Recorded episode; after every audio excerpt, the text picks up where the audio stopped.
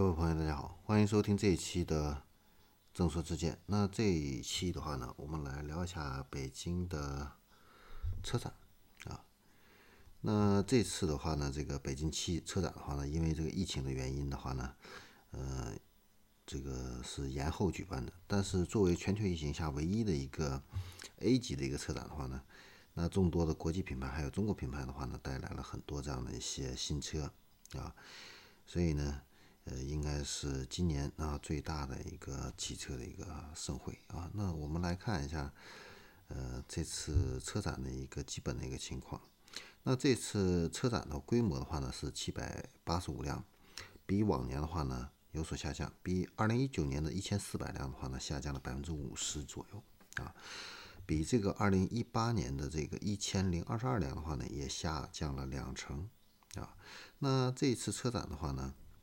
全球首发车的话呢，占了百分之八十三啊，就是这些新车。那非首发的话呢，是占了百分之十七啊。呃，量产车跟新车的一个比例的话呢，是量产车能占百分之八十二啊，概念车的话呢占百分之十八啊。那传统的新能源汽车的话呢，占百分之六十六啊，新能源汽车的话呢，百分之三十四。呃，全新换代的车型呢比较多啊，占了百分之五百分之五十八啊。那增补的车型的话呢是百分之二十九，改款的车型呢是百分之十三啊。然后我们再来看一下这个新车型的分这个分车型的这样的一个比例的一个情况。那 SUV 的话呢占比是最多的，是百分之四十六；轿车的话呢是百分之三十二；MPV 呢百分之九；跑车呢是百分之八。然后我们再分档次啊，那豪华品牌的话呢，这个发布的车型占百分之三十二啊，那主流的合资品牌的话呢，占百分之二十四，那中国品牌的话呢是占百分之四十四。然后我们再来看一下这个消费者的一个关注的一个情况啊，那现在的话呢，这个车展的话呢。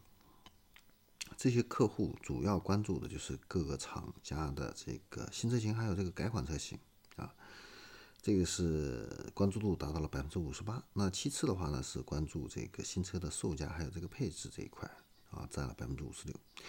再次的话呢，是该车的这个新的科技啊，呃，其他的话呢，就关注的比例啊，相对来说就比较低啊，比如说这个优惠的幅度啊。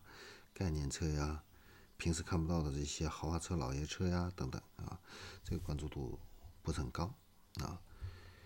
呃，然后我们再来看一下这个呃不同的这个年龄层的客户群体啊，他们对车辆的一个关注的一个情况都分别有什么区别？那我们把客户群体呢分成了三类啊，分别是 S、Y、Z 啊。那 X 的话呢是六零年到八零年的啊。Y 呢是八零年到九五年的啊，Z 时代的话呢是九五年到二零零九年。那这三类人群的话呢，对车型的一个关注的话呢，也会呃有所区别啊。那 X 时代的人的话呢，更爱大车，偏好于轿车啊，然后也更偏好于新能源啊。那 Y 时代的人的话呢，啊更偏爱中国品牌啊。紧凑型的 SUV 以及新能源车，那这四代的人的话呢，呃很有意思啊。最年轻的人他们关注豪华品牌啊比较多，偏好德系还有中国品牌啊，然后同样也是比较关注 SUV。那这个车展上的话呢，发布了很多新车啊，那最受关注的这个车型都有哪些呢？我们也都来看一下啊。那中国品牌里边排名前五名的话呢，分别是第一名啊是这个长城的这个魏啊高端品牌魏，它的坦克三百。排名第二的话呢，也是长城的哈佛大狗。排名第三的话呢是红旗的 H 九。排名第四的是吉利的星瑞。排名第五的是红旗的 E H S 九。呃，在这个里边的话呢，我们。呃，可以看到啊，红旗啊，今年的这个不管是关注度还是一个销量的话呢，它的这个提升度非常的明显啊。销量的话呢，一到九月份同比去年的话呢，增长了百分之一百多啊。这个整个的这个红旗这个品牌的话呢，应该说是一个焕发了一个新生长的一个呃情况啊。然后未来的话呢，这个势头的话呢，依然是非常猛啊。然后我们再来看一下这个海外主流品牌啊。那排名第一的话呢，关注度是雅阁的星空特别版。第二的话呢是大众的全新的高尔夫。呃，排名第三的话呢是现代的全新的一个伊兰特啊。第四的话呢是马自达三的昂克赛拉一百周年的特别版。第五的话呢是现代的帕里斯蒂。那在这个里边的话呢，呃，我想聊一下的是这个现代的这个伊兰特。那这个伊兰特的话呢，是一个全新换代的一个车型啊，跟韩系以前的这个车型的一个设计比较偏保守中庸的这样的一个设计来相比较的话呢，这一次的全新换代的话呢，应该说是明显的年轻化啊，呃，非常的前卫。它的前脸设计非常前卫，内饰的话呢，跟奔驰的 A 级车是一样的那种双联屏的啊，呃，很有这样的一个科技感啊。这确实是让人眼前一亮啊！这个相信应该这个销量的话呢，未来也会不错啊。这个售价的话呢是十到十四万左右啊，这个价格区间也是现在卖车的比较好的这样的一个紧凑型的一个区间啊。那另外一个的话呢，排名第五的那个还有一个是进口的现代啊帕里斯蒂。那这一款车的话呢，是一款三点五升排量的这样的一个。中型的 SUV 啊，那3.5升的一个排量的话呢，目前在这个车市上已经是非常小少见了。现在大部分的这个 SUV 的话呢，排量都已经是小型化、涡轮化啊，一般都是 2.0T 啊这样的一个排量啊，所以3.5的是很少的。那我们再来看一下豪华品牌的 TOP 五啊，那排名第一的话呢是宝马的新款的五系啊。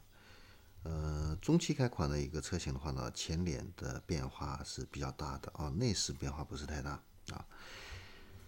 那排名第二的话呢，是奔驰的新款 E 级啊，也是一个改款的一个车型。呃，Top 三的话呢是奥迪 Q5L 的 Sportback 的一个车型。Top 四的话呢是宝马的全新四系 Coupe 的这个双门版。嗯，排名第五的话呢是林肯的冒险家暗夜骑士特别版，在这个里边的话呢，特别要提的就是林肯的冒险家这款车型呢，呃，上市非常成功啊。那目前的一个单月销量的话呢，已经达到四千台啊，创了一个历史的一个新高啊。所以这个今年呢，林肯的一个销售的话呢，也是节节攀升啊，这个是一个呃我们值得关注的这样的一个地方。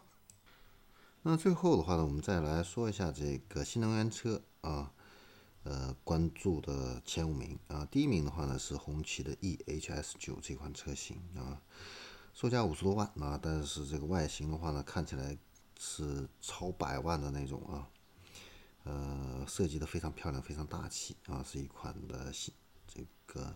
纯电动的这样的一款车型啊，那第二名的话呢是一个欧拉的好猫啊，非常萌的这样的一个新能源的一个车型啊，呃，外形的话呢有一点像以前的大众甲壳虫啊，呃，造型非常可爱。那第三的话呢是奥迪的 e-tron Sportback Sportback 这样的一款车型啊，第四名的话呢是领克的 D C E E 哈。第五名的话呢是本田的 CR-V 啊，插电混合动力啊这样的一款车型。